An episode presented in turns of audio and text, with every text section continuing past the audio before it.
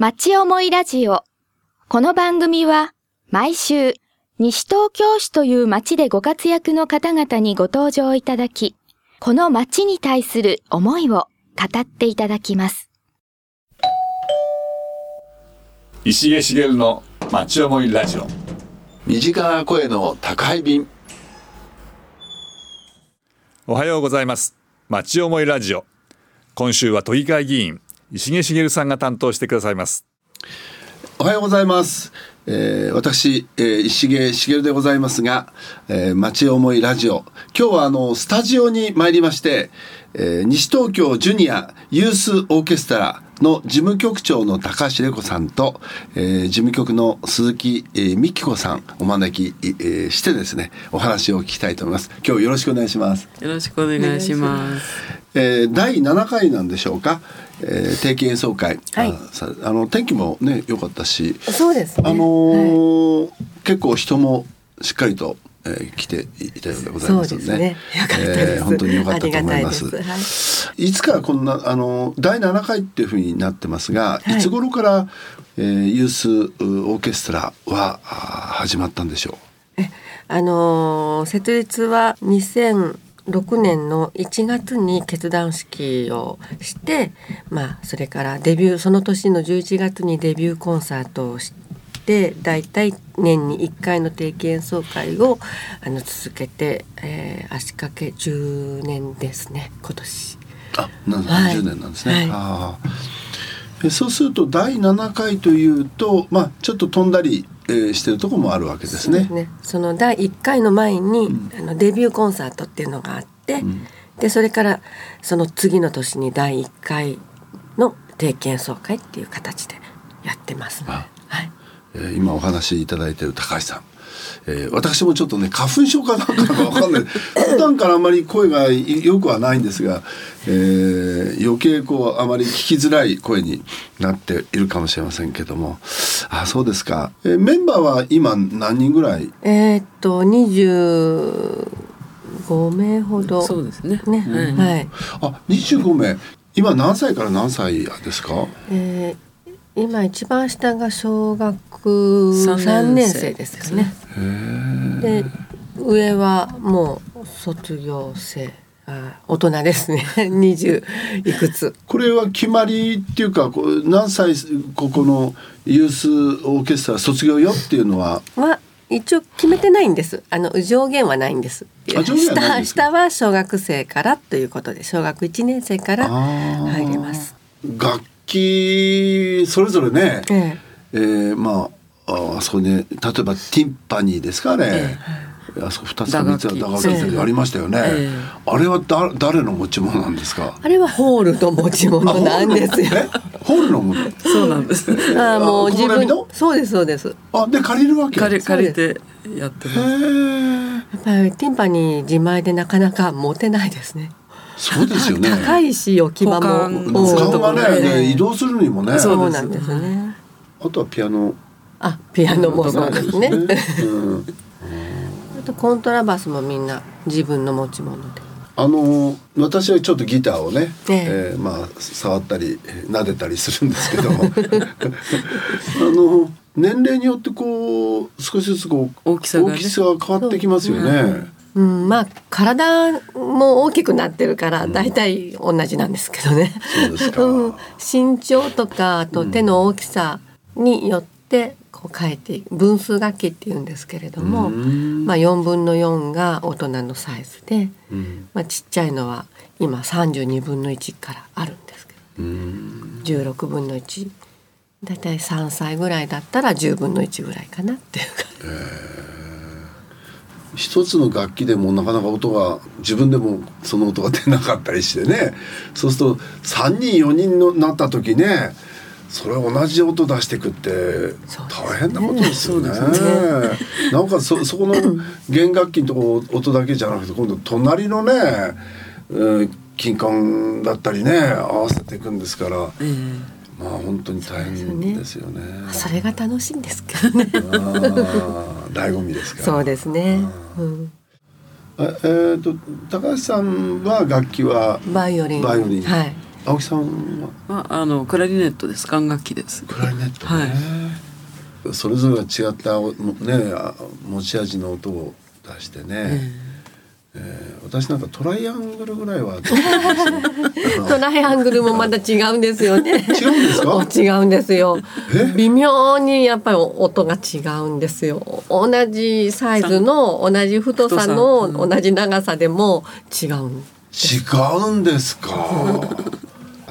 まああのどうですか？あの活動していて課題はいっぱいあるんでしょうけどそうですね。やっぱり子供のオーケストラなので、えー、子供って大きくなりますよね成長して、ええそうするとやっぱり進学だとか、ええ。ーいろいろあって、うん。まあ、お休みする子もいるしもう大学に入っちゃうとその忙しくなってあまり来てくれなくなるとかね卒業していっちゃうっていう常にちっちゃい子はいっぱいいますけど、ん。大きくして送り出す。またちっちゃい子を大きくしてっていう感じでやってます。なるほどね。いいつの場面でも同じメンバーでは絶対ありえないわけですよね。ないですね。でまたあのテクニックっていうか腕もね上がってみたりしばらくしないと下がってみたりという。うん結構あれですか？そのこのオーケオーケストラのメンバーは音大に行くっていうかそういう子が多いんですか？多くはないですけど何人かはいますやっぱり。あそうですか、今はですかこうもうすでに育った方でええ、どっかのこのオーケストラにまだプロにねはまだ学生ですね。音大生。ここではそういう意味ではその音音楽をモットーに教えるわけですよね教え教えるというかどういうんでしょうかね。音楽で楽しく遊びましょうという。指揮者が大体ね そういう考えで、あの、うん、来年もまた一緒に遊ぼうとかね、子供たちにね。た楽しいことをしましょうと、ん。うん。そんな感じですね。やっぱり指揮者の思いというのがこう大切でしょうね。やっぱりね。いろんな意味でねこそう厳しかったりするとね結構ねやめてっちゃったりとかね。厳しいですけどね。あ厳しいですねあの結構厳しいです厳しいですね。あの、プロと同じことを要求しますかあーそうらなんですか。そうですね。子供たちでも子供たち一生懸命ついてくるんです、そうですか。市内の子供たちだけなんですか？それともえっと多いけど。あとは近隣小平とか小金井の方からも来てますし練馬練馬区ですね。の方からも来てます、あのそういったところにはそのまあこのユースっていうかジュニアっていうかオーケストラっていうかあるんです。そういうのはあるんですか？練馬にも三鷹にもジュニアオーケストラあるんです。小平は？小平はないでですすねその三鷹は、三鷹はありますね。あ三鷹あるのね。それで？あの練馬三鷹も行政が作ってるジュニアオーケストラなのであのこういう自主運営のジュニアオーケストラっていうのはな全国的にもあんまり数がない、ない。うん。そうすると運営の部分では結構苦労されてんじゃないですか？そうですね。なかなか資金が あの団員のね会費だけでやってますのでやっぱ会場一つ借りるのもお金かかるのでそれこそさっきのティンパニー借りたりするのもだからうんなかなか前半の方は借りれなくって公民館など利用してましてでこあの演奏会近くになるとこ木漏れ日のねそういう有料の施設をお借りして やったりしてます。倹約して節約してねそうですか。まあこれねそのお隣練馬なり三鷹なりが行政だとするとねまた、その行行政がするのがいいという考え方もあるかもしれないしね、まあ、そうじゃないこと、まああるいはそのタイアップとかね、その辺こうこう育てていく意味ではねあのまず割とこう周知されて、えーそれで、うん、みんなこう関わりがこう出てきてね。文化振興基金の,、あの西東京市のシンフォニーコンサートっていうのを2年ぐらい前前に、ええ、あの市と共催でやったことがあるんですけれども、やっぱり市が関わってくれるとうん。経済的にすごくですよね。助かりますね。うん、なんかこうバックアップしてくれるのはいいけども口だとかねうるさいと困るしね なんかね。あの市はそういうことはあんまりね、うん。ないですけどね。例えば民間のね、えー誰々さんがなんて言った時にうん出してくれるのがいいんだけど口までねなんそうですね。うんなんていうとやっぱりそういう意味ではその難しさっていうかねやっぱり、ね。うんみんなでっていう感じがね。好きにこちらの好きにできるという意味ではね。そうですよね。うん。やっぱりあの行政つくとやっぱり市のなんか催し物とか、うん。そういう時に演奏を依頼されるんだけれども、うんまあ多いと練習に練習に差し障りがやっぱ出てきますしね。あの高橋さんは一番最初から絡んで、まあ、あの青木さんもそうなんですね。で本当最初はジュニアはい。オーケストラで今は名前が上がってジュニアユースオーケストラと、はいえーなったわけですね。これあの最初のこう思いっていうんでしょうかね。その辺はどどういうところから？あの私たち音大の同級生なんです。でえーっと卒業してからは全然付き合いなかったんですけど、木漏れ日ホールの5周年の、うん。あの記念事業でオーケストラをえっと公募してね。公募してやったんですけど、うん。その時に再会して、うん。でう二人とももうね子子育てというか子供がだいぶ大きくなってきたので、まあそこら辺ですよね。何かあの何かで何かやろうよと。で西東京新ジュジュニアのオーケストラないからじゃあ。うんまあ、ここら辺ないんですよ本当に。あの小平もないし東久留米とか、ね。清瀬とか。うんで彼女が弦楽器で私が管楽器なので、うん。じゃあオーケストラできんじゃない？みたいな。最初は何名ぐらい最初？でも 20, 20名ぐらいはいました最初でしましして、うんえへえ。それいいでいい出だしでしたね。二十名。えそうですね。うん。この間7回の中でこう思い出はどうですか？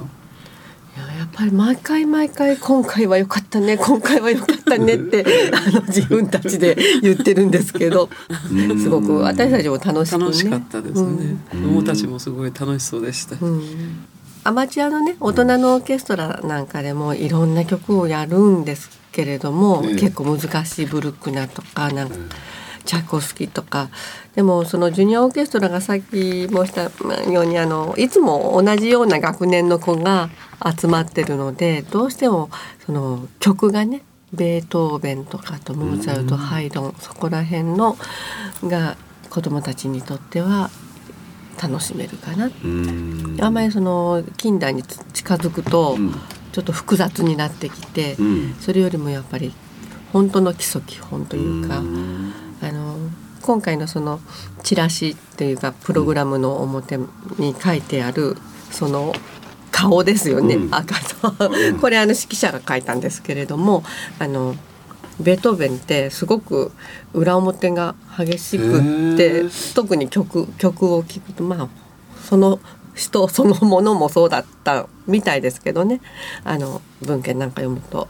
だけど、うん曲は本当にいきなりガーッと起こったかと思うとピッて静かになったりっていうそういうことを赤と青の色鉛筆で楽譜に書き込ませるんですよね子供たちに。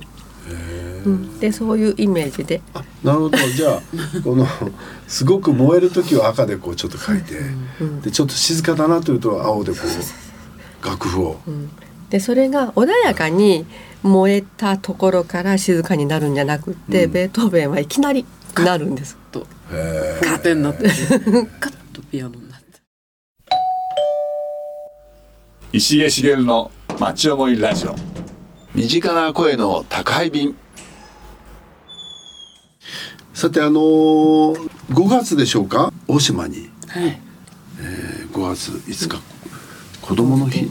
そうですね。ねこれんいつから行かれるんですか？5月3日からです3ね。日。2泊3日で。で、えー演奏は？演奏は5日だけなんです。だけなんですか、ははは。でも前日のリハーサルも公開リハーサルで小学校で。はいやります。この時は何人行かれるんですか？40あまあねあの大島の方もね嬉しいですよねそうやってね。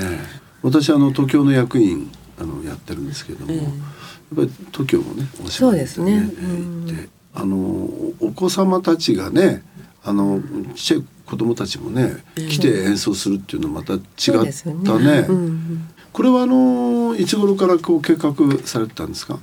もう災害あとすぐからですね。一昨年のえー、9月か10月に災害があって。災害があって、その頃からこう計画をして、で向こうとのやり取りして、教育委員会人数が多いだけにね、うん、はいよとはね。もうすぐ行けるわけじゃないので1年以上 準備かかっちゃうので。で今回その大島はトヨタの,、ええ。あの社会貢献のああのあそうなんですね。女性をうん。受けて、トヨタコミュニティコンサートとして行くんですけどああねそうなんですか。じゃあタイトルはそういう部分がちょっと入って。へそうですね、うん。えその時のプログラムっていうか曲は？ベートーベンの交響曲は一楽章だけで、とピアノコンチェルト。うん。ですね。あとディベルティメントも一楽章。あとあの1分間指揮者コーナーみたいなのがあって。おたお楽しみコーナー。ですかそれでハンガリア舞曲の5番をああそうです。やる。あとは大島には3つの小学校がありまして、でその中の椿小学校っていうところで演奏会するんですけど他につつじ小学校と桜小学校と。みんななんだね、お花の名前。で校歌をあのオーケストラに編曲してもらってでそれを演奏し、えーそうですか、はい、まあ市内にはねここちらにほら海老沢。ええ海老沢先生にはもう設立の時から顧問をお願いしてもう毎年温かく こうやって文を書いてくださって。あの高橋さんはが学生の頃はなんかクラブっていうのはなんか？クラブないですね。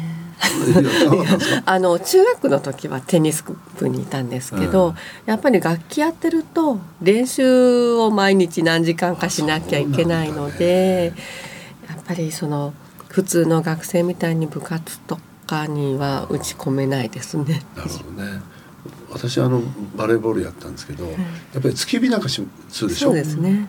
太またあの太くなっちゃうんですよね？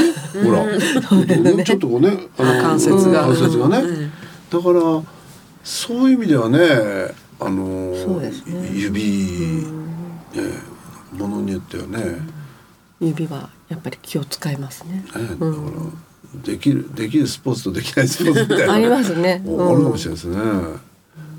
青木さんはなんか、私はあのやっぱりピアノとかバイオリンなんかは3歳4歳頃からずっとお勉強しますけれども管楽器は大体中学校の部活から始める方がほとんどですよね。私も中学からですねそれはなんか肺活量とかなんか関係あるんですか？まあ多少はそういうこともありますね。最近ではあのフルート有時間っていうのあってちっちゃい子も吹けるようにはなったんですけど大体大人のサイズなので。そうですね。あの弦楽器は子供のそのさっき言った分数楽器がありますけど管楽器は大人用だね。ピアノと一緒で。最初から。届かね。そう届かなかった抑りそうですね。お重さに耐えられなかったり。確かに重たいですよね。しますので。だけどなんかこの辺にちょっとこうこういうのつけてそこが抑えられるようにす あのここのボタンをそここうレバーがこう伸びてピッて押さえるようなね、うん、あるとね。そうですね。だからクラリネットでもまあ S 管ってちょっと短いピあのフルートで言えばピッコロみみたいなちっちゃい楽器があるんですけどその楽器から始めるっていうお子さんもいますねちっちゃい楽器から。前に寺西先生がね来られた時にえ木漏れ日で楽器のこう特徴をこう一つずつこううん説明を毎回こうされてたその楽器のなんかこう勉強会みたいな講演会みたいなのねあったですね。トランペットなんかこう元気がいいようなかなな感じがしますよね。どっちかというとね。えうん、こう楽器のイメージってこうちょっとえそれぞれがね。花形楽器みたいな感じですよねうんトランペットは。うん楽楽器って性格出ますよね。っていうかあのの楽器を選ぶ人たちだから。あそうなんですか。そのやってる楽器で大体 なんかね性格がわかるよね。えー。まあこのうん苦労されていることと同時に一方喜びもねひとしおだろうと、やっぱ子供たちのね、この充実した笑顔を見るとすっごい嬉しいですね。まあ、当然お母さんたちもねお父さんお母さんたちもねそうそうですねそのうんきっとおじいちゃんおばあちゃんたちもあれですよ。ね。あのお父さんお母さんあるいはそのまあおじいちゃんおばあちゃんその家族で楽器をやってたっていう方が多いんでしょうね。誰か。結構そうなんですか。いますね。やっぱりあのバイオリンってその ピアノもそうなんだけど結構小さい時から続けなきゃいけないので、うん。やっぱり親御さんが分かってる方の方が続きやすいですよね。子供って絶対途中で嫌になりますからね。もうやめるとかね。遊びたいとか言った時になだめすかしてうん飴と鞭で続けさせるっていうのはやっぱり自分がやってたお母さんお父さんの方が続きますね。ね、えー長くあの、うん、しっかりとですね根付いて、ええ。ーいただければというふうに思いますので、まあ、それはねあの西東京の文化にも、えーつながりますし、えー改めて東京日本のですねやはり、えー音楽の裾野を広げていく、そんな活動をですね、えーまあ、お二人はされてるんだろうなというふうに、まあ、改めて思いましたし、えーまあ、敬意を表してます。あのなんか、えー要望みたいのはどうですか？ございますか？やっぱりあの子どもたちのそのオーケストラっていうか活動なのでやっぱり親が親がっていうか大人がも支援をして、えー応援をしてくださっての活動につながるので、うん、ぜひあの市にもそうですけれども一般の方たちにも演奏会に足を運んでいただいて子どもたちの活動を応援していただきたいと思ってます。団員なんかどうですか？団員は増やすとかそうなんえですか？もうそれは増やしたいんです。ぜひぜひ。まあ普段ね、ええあのバイオリン習ってらっし個人的に習ってらっしゃる方もあの楽しいですのせ、でぜひぜひ。合奏は楽しいですね。はい今日はお忙しいところどうもありがとうございましたありがとうございました。ありがとうございました。お楽しみいただけましたでしょうか町思いラジオ。この番組は、ポッドキャストからもお聞きいただけます。番組では放送しきれなかった部分までお楽しみいただけます。詳しくは、FM 西東京、または、町思いラジオで検索してください。